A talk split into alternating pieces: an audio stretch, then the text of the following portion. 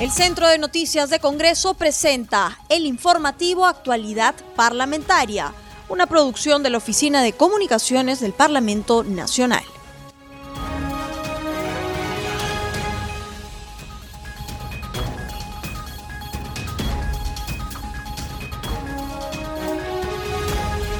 Bienvenidos al programa Actualidad Parlamentaria, una producción de CNC Radio del Congreso. Este programa se transmite en las regiones de Amazonas, Radio Estéreo 99, en Apurímac, Radio Inca Tropical, en Cusco, Huaynapichu 101.7 FM, en Junín, Radio Libertad, en Lima, Radio Eco. Los saluda Rómulo Vargas y estoy en compañía de Anaís Uceda para acompañarlos en esta jornada informativa. ¿Cómo estás, Anaís? ¿Cómo estás, Rómulo? Para indicar que hoy se conmemora el Día Nacional de la Lucha contra la Trata de Personas. Este mal eh, afecta no solamente al Perú, sino también al mundo entero. Solamente para indicar que en nuestro país se ha implementado ya un marco normativo, hasta tenemos un plan nacional contra la trata de personas que fija metas y objetivos justamente para reducir los casos hasta el 2021. Sin embargo, estos casos se han visto en aumento durante la época de pandemia. Anaís, y en otras informaciones, vacuna contra COVID-19 estará llegando aproximadamente a inicios del 2021. En la Comisión de Comercio Exterior y Turismo se presentó el representante comercial de la Embajada rusa en el Perú, Olev Gorlov, quien informó sobre los resultados de los ensayos clínicos para la aplicación de la vacuna rusa Sputnik 5 contra el COVID-19 en su exposición dijo que la vacuna está en su tercera etapa y no se han presentado efectos adversos. En otro momento reveló que el precio de la dosis no superará los 15 dólares. Así es, y también aprueban prereglamento que regulará el proceso para elegir a los magistrados al Tribunal Constitucional. Este será publicado el día jueves para recibir las opiniones de la ciudadanía e instituciones especializadas durante cinco días consecutivos. Posteriormente, ya la comisión analizará y aprobará el, definitivamente el reglamento, el cual tendrá que ser ratificado por el Pleno del Congreso.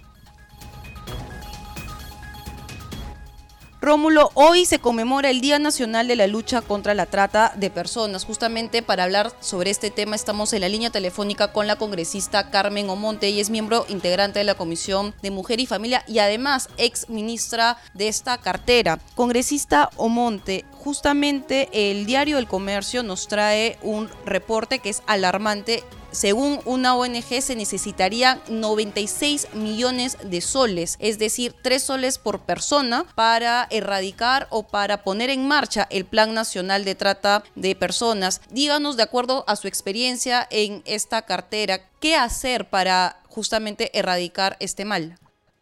Hoy que celebramos el Día Internacional de la Lucha contra la Explotación Sexual y la Trata de Personas, debemos de reflexionar sobre las prioridades que tenemos como país. Lamentablemente, eh, la trata de personas es uno de los negocios más rentables en el mundo junto con el tráfico de drogas y el de armamentos. Son negocios viles, criminales, que siguen creciendo a nivel mundial y en nuestro país todavía lamentablemente es una lacra que, que, nos afecta y que debe obligarnos a indignarnos y también a tomar decisiones en temas presupuestales. Cuando estuve en el Ministerio de la Mujer y Poblaciones Vulnerables, eh, hicimos todo lo posible, teníamos un observatorio, eh, se ha impulsado a través del Ministerio Público a la creación de, fiscalías especializadas en trata, eh, se impulsó mucho el trabajo en Madre de Dios, que es un ejemplo de cómo otras actividades ilícitas, como es el de la minería ilegal, por ejemplo, también aglutinan otras eh, otras líneas de crímenes como es el tema de la trata y por eso se hizo bastante énfasis en regiones como Madre de Dios. Eh, lo que hoy eh, ha salido en el comercio evidentemente muestra que eh, se requiere a nivel presupuestal un monto importante, pero no debemos de considerarlo que es exagerado en vista de que nos estamos enfrentando a un mal que afecta la dignidad, la vida, la integridad de miles de, de personas, sobre todo mujeres y niñas. Congresista Omont, esta ONG que ha hecho este informe señala que 6 de las 25 regiones no informan sus actividades de prevención contra la trata de personas. Cusco, Cajamarca y Piura cumplieron la meta de informar al 10% de la población sobre el delito de trata, pero seis gobiernos regionales solo usaron información, eh, esta estrategia, ¿no? Como estrategia para alertar a la población. ¿Cree usted que hay un trabajo gobierno nacional y los gobiernos regionales para contrarrestar este problema?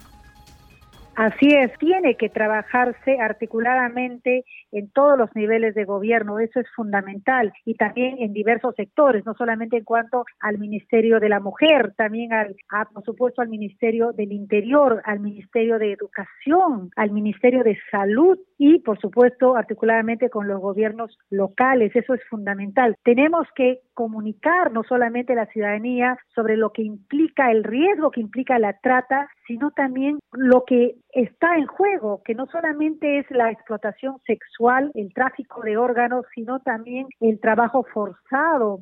¿Cuántos niños son traídos muchas veces de las regiones eh, engañando a los padres de familia de que van a ser educados o van a ser protegidos en algunos hogares y luego vemos cómo terminan siendo obligados a trabajar en eh, los mercados o en trabajos que no debieran de, ser realizados en absoluto por niños eh, sin remuneración y en total estado de explotación. Todo esto debe de estar este, eh, eh, cercano a la ciudadanía. Los medios de comunicación también tienen un, rol importante y que no se hable de la trata de personas solamente en, en el día en que se conmemora la lucha contra ese flagelo, sino también cotidianamente. Eso es importantísimo justamente congresista ya toca un tema eh, de relevancia y es el tema de la comunicación. ¿Cree usted que es necesario una campaña masiva, una campaña agresiva sobre todo para informar a la población y es que de acuerdo a las estadísticas 9 de cada 10 víctimas son mujeres. Y además el, la forma de captación más frecuente es justamente la falsa oferta de trabajo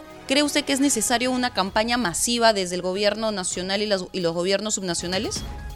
Es urgente, es urgente, es imprescindible. Sin campaña de comunicación, eh, las familias, como dice bien, nueve de cada víctima de trata son mujeres, entonces las propias mujeres, la sociedad en conjunto tiene que estar alerta. Y evidentemente hay recursos para ser usados en campañas eh, masivas de comunicación y debiera ser este uno de los temas más importantes. A veces vemos que se organizan, que se emiten campañas que no son tan trascendentes como es este, el de la lucha contra la trata de personas, y debiera de ser un tema de prioridad en cuanto al gasto eh, en, campañas masivas de comunicación. Ojalá que el día de hoy pues sirva también para que se reflexione dentro de los que toman decisiones, ¿no? Y un rol importante, aparte del gobierno central, evidentemente lo tienen los gobiernos locales, el trabajo de nuestra policía, de nuestras comisarías, el trabajo del Ministerio Público. Ese, ese siempre va a ser importante y por supuesto también el Ministerio de la Mujer que tiene un rol muy importante.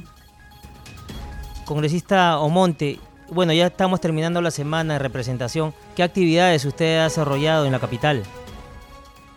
Ha sido importante porque si bien lamentablemente por problemas sanitarios que tenemos en este momento no es tan fácil poder tener reuniones físicas, pero gracias a la semana de representación tenemos más tiempo para poder realizarlas junto con todos los cuidados sanitarios. He podido tener, por ejemplo, una reunión los representantes, los dirigentes, regidores y el alcalde del Agustino en que me han planteado sus demandas, sus expectativas, eh, todos los temas en los que desde el Congreso, gracias a la responsabilidad de representación que tenemos, podemos también ayudarlos. En este caso, con el Ministerio de Economía y Finanzas, con CEDAPAL para sus problemas de saneamiento, el Ministerio de Vivienda, con el Ministerio de Educación, porque están a la expectativa de que se apruebe un presupuesto para la construcción de un instituto tecnológico y así demandas que necesitan nuestros municipios y a los que hay que ayudarlos. Eh, también eh, estuve con representantes de productores agrarios que me han planteado toda la, eh, problemática que, que, está sufriendo todavía nuestro sector agrario a pesar de todo el potencial que tiene.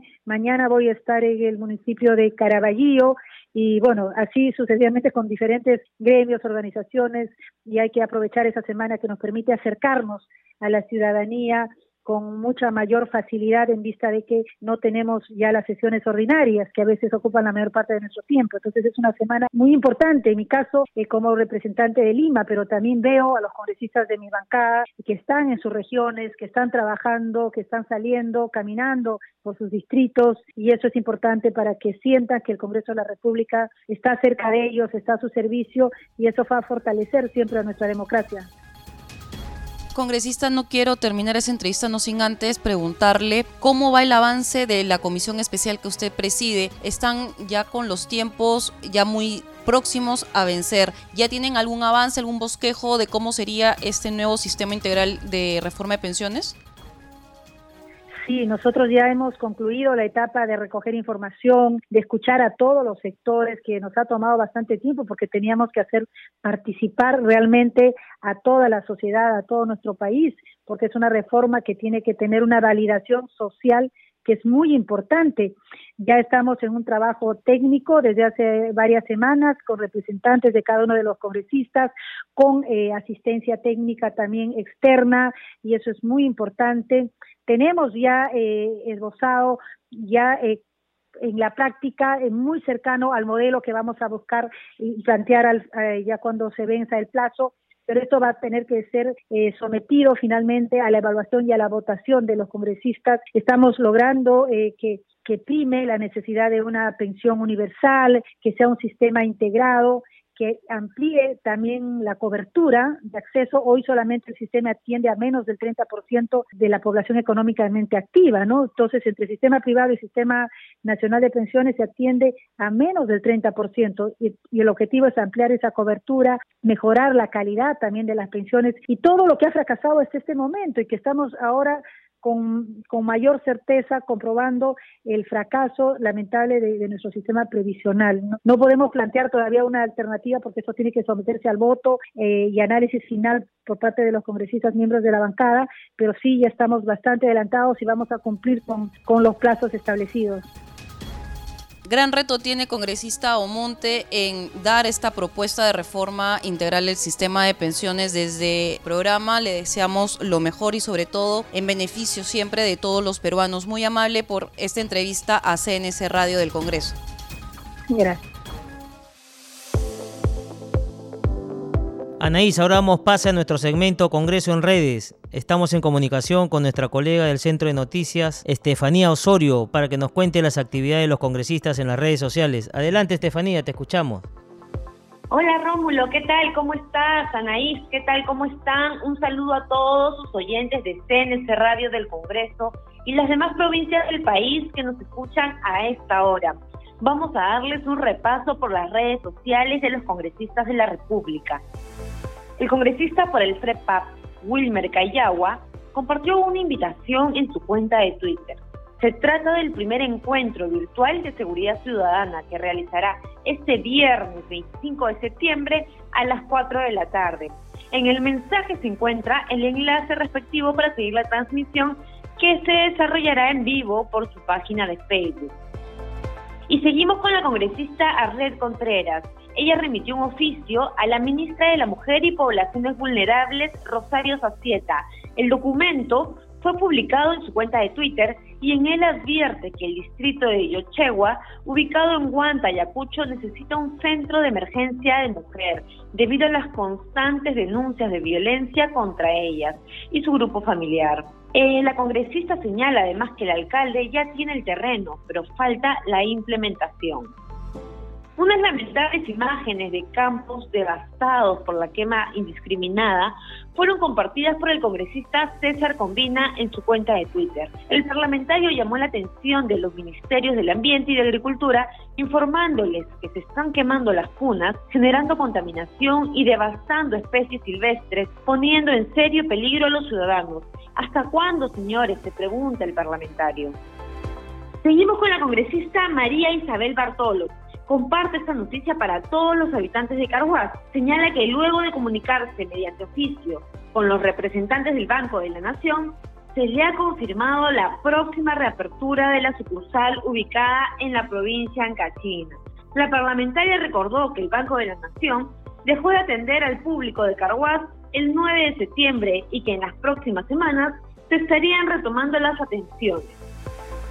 Finalmente, el congresista Richard Rubio expresó a través del Twitter su preocupación por la presencia, según indica, de cientos de embarcaciones que estarían pescando calamar gigante cerca a nuestra área marítima. El parlamentario asegura que desde mayo pasado reportaron este incidente a través de un oficio dirigido al entonces canciller. Ahora pide a la Marina de Guerra mantenerse vigilante a que ninguna embarcación no autorizada ingrese a nuestro propio espacio. Bueno, Naís Rómulo, eso fue nuestro segmento Congreso en Redes. Solo para recordarles a todos sus oyentes que siempre pueden mantenerse informados de nuestras actividades parlamentarias. No se olviden de seguirnos en nuestras redes sociales. Nos encuentran en Instagram, Facebook y Twitter. Nos pueden encontrar como Congreso Perú. Adelante con ustedes en estudio. Gracias, Estefanía.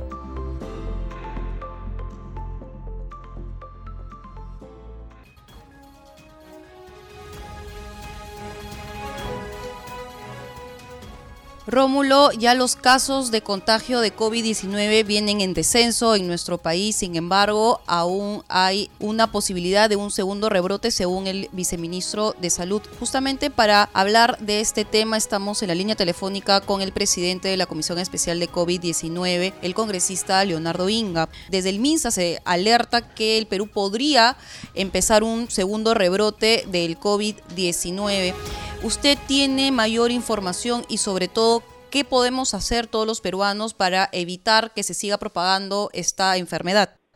Efectivamente, eh, a nivel mundial eh, se vive una preocupación referente al rebrote del COVID-19 en los países europeos, sobre todo. Justo en esta semana de representación me encuentro aquí en, en mi región visitando la provincia de Alto Amazonas. También estuve el fin de semana en la ciudad de Iquitos eh, donde que se tiene el reporte eh, de este de esta última semana que ha pasado donde no hemos tenido ningún fallecido el, se tiene un promedio de 8 a 10 hospitalizados en el hospital regional de, de Loreto en la acá en la ciudad de Yurimaguas eh, se tiene en estos momentos solo una persona hospitalizada. Entonces los casos de COVID aquí han disminuido significativamente. Estamos teniendo pocos casos de de COVID ya acá, eh, eh, por, la, por la frecuencia, por las fechas que han ocurrido el tema de la pandemia en esta región, debería ser la primera, una de las primeras en sufrir el tema del rebrote. Esto aún no se está dando aquí, por el contrario, se está llegando a cifras muy bajas de, tema de, contagios y, sobre todo hospitalizados y que necesitan eh, camas UCI por sobre todo. Eso es una tranquilidad para, para la población de esta parte del, país, pero eh, no hay que bajar la guardia, hay que estar atentos en ver justamente cuál es el tema eh, de la segunda ola que se espera, pero ojalá Dios quiera que esto no ocurra en nuestro país y esperemos estar atentos siempre haciendo los cuidados necesarios para evitar ello. ¿no? Justamente en esa línea el vicedecano del Colegio Médico del Perú, Ciro Maguiña, ha alertado pues no de lo que usted dice, que este rebrote de COVID-19 llegaría al Perú entre dos o tres semanas. ¿Qué medidas hay que tomar no? y qué debería de saber la población para no contagiarse? Bueno, creo que el tema del distanciamiento social es sumamente importante, de igual forma el uso de mascarillas, algo que nos está preocupando en estas visitas que hemos estado teniendo al interior de la región Loreto, es justamente el, no uso de las mascarillas que se está dando. Eso no, nos preocupa de sobremanera, eh, llevamos esta preocupación a tanto al gobierno regional de Loreto, a la Dirección Regional de Salud y a la MISA, eh, lo vamos a dar a conocer justamente esta preocupación porque eh, se está descuidando mucho el uso de mascarillas en esta parte del país. Eh, esto seguramente está ocurriendo en otras eh, regiones que están ya pasando el tema del COVID donde la población se está relajando referente a esta a esta a esta normativa que debería ser que no deberíamos bajar los los brazos y el uso de mascarillas es uno de los principales eh, eh, defensas que se tiene referente al covid no entonces esto creo que se tiene que reforzar en esta parte de la, de la región y las regiones donde que eh, ya han pasado el, y, y, tienen por pocos casos de covid donde que la población un poco se, se ha relajado referente al uso de mascarillas Justamente, congresista, tal vez este relajo de el uso de las EPPs se deba a que también todos los peruanos lo que desean es esta reactivación económica para poder tener un ingreso y así solventar sus gastos familiares. Justamente el señor Rubén Mayorga, representante de la Organización Panamericana de la Salud, estaba advirtiendo, tendríamos tal vez mayores eh, casos de COVID-19 en la medida que se vaya reactivando estos sectores económicos. Ello además, después del anuncio dado por el presidente del Consejo de Ministros y la ministra de Economía, que ya en octubre se abriría paulatinamente la fase 4 de la reactivación económica. Sí, efectivamente, eh, la fase 4 de la reactivación económica es justamente donde que se abren el tema de los establecimientos de mayor acogida, donde que existe mayor contacto, como son el tema de los cines, el tema de los gimnasios, eh, el tema también de abrir las fronteras eh, para el tema de los vuelos internacionales, es una de las preocupaciones que se tiene en la comisión. Hemos justamente regresando de la semana de representación tendremos la presencia del ministro de Transportes y Comunicaciones en la Comisión COVID para ver los lineamientos y los protocolos que se están estableciendo para el tema de los vuelos internacionales. Esto nos preocupa de sobremanera en virtud que hay regiones en el país que están siendo duramente golpeadas aún y sobre todo en Lima, en la capital, se tiene este esta falta de las camas UCI que ya están eh, sumamente requeridas por muchos eh, de las de los de los pacientes de COVID-19. Entonces, eh, creo que las medidas se tienen que tomar de acuerdo a las condiciones en las que está nuestro nuestro sistema de salud, en las condiciones en las que están justamente las camas UCI en estas diferentes regiones, pero es innegable que la población requiere una que se retomen actividades y para buscar justamente una reactivación económica. Ello por eso que muchas regiones han pedido que los días domingos ya eh, queden libres para donde que, donde que no hay eh, cuarentena focalizada. Esto finalmente el Ejecutivo ha dado luz verde. Eh, se está reactivando de a poco el tema del turismo interno en muchas de estas regiones y esperemos ir, ir paso a paso, se debe de tomar las medidas necesarias. Creo que evitar la segunda ola va a depender mucho de, esta, de estas conductas que vayamos tomando en cara a la enfermedad. ¿no? Congresista Inga, y en torno a las vacunas que ya se vienen colocando a los peruanos, ya hay un avance de 800 personas que se han vacunado contra el virus. ¿Usted cree que se debe canalizar nada más con una sola empresa para poder tener un mayor reporte y un mejor seguimiento, cree usted? Porque el Premier ya anunció que el primer trimestre del 2021 recién llegaría la vacuna Johnson Johnson.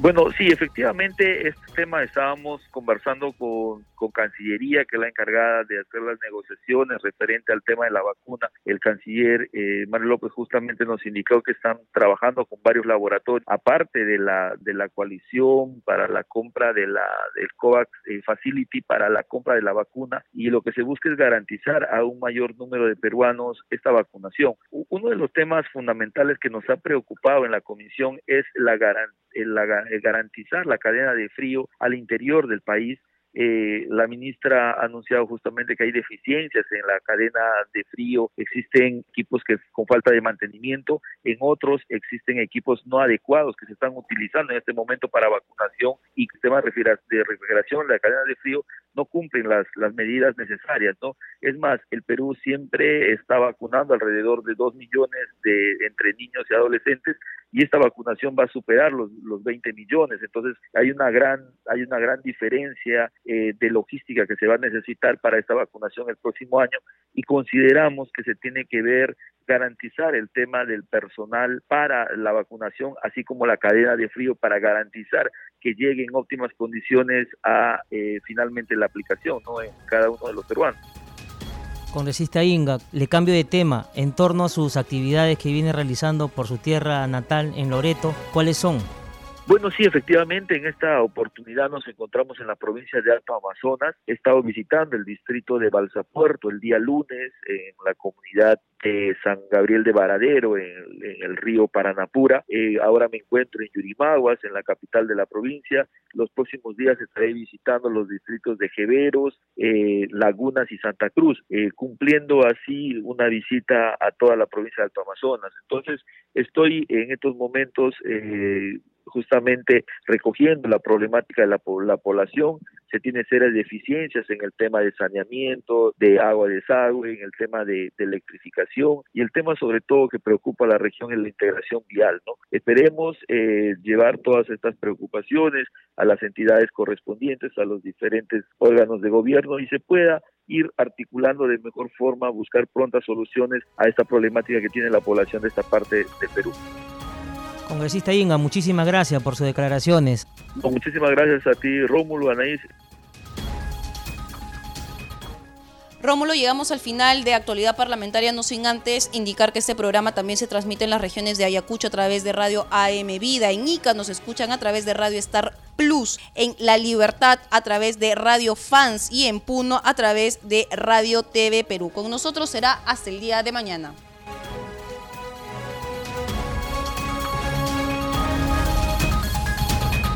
El Centro de Noticias de Congreso presentó el informativo Actualidad Parlamentaria, una producción de la Oficina de Comunicaciones del Parlamento Nacional. Los invitamos a visitar nuestras redes sociales y sitio web www.congreso.gov.pe.